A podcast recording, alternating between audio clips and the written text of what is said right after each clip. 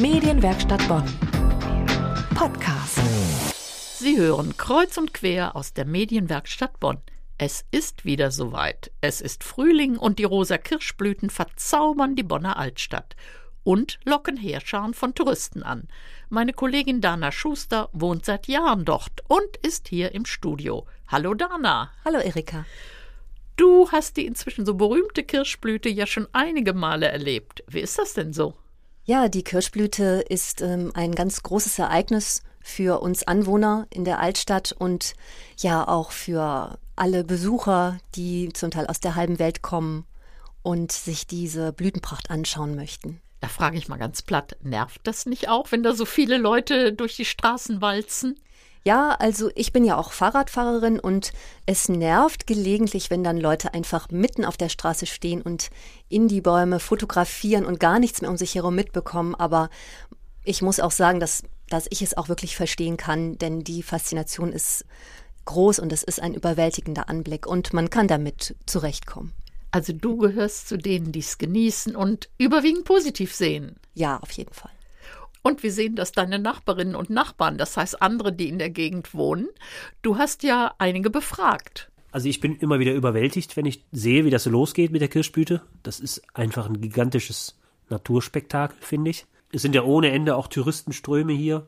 Finde ich auch schön, dass man so viele unterschiedliche Menschen hier aus verschiedenen Kulturen sehen, die sich alle daran erfreuen. Ich finde diese Blumen eigentlich schön, aber dass so viele Leute da sind, ist eigentlich nicht so cool.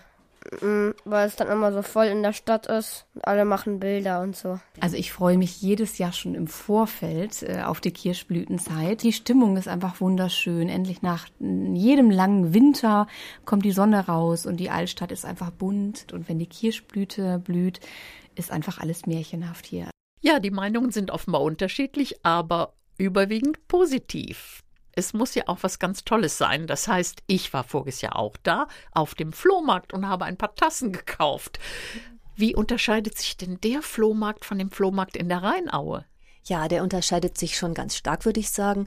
Das ist ein Haustürflohmarkt, so nennen wir das. Das heißt, alle Anwohner dürfen vor ihre Häuser Tische stellen und dürfen dann äh, privat alles verkaufen, was sie möchten. Das heißt, es ist nicht kommerziell. Ja, es fühlt sich an wie ein großes Volksfest in der Altstadt. Es gibt ja in der Altstadt einige Lokale, Cafés, Gaststätten und so. Die bieten ja sicher einiges an.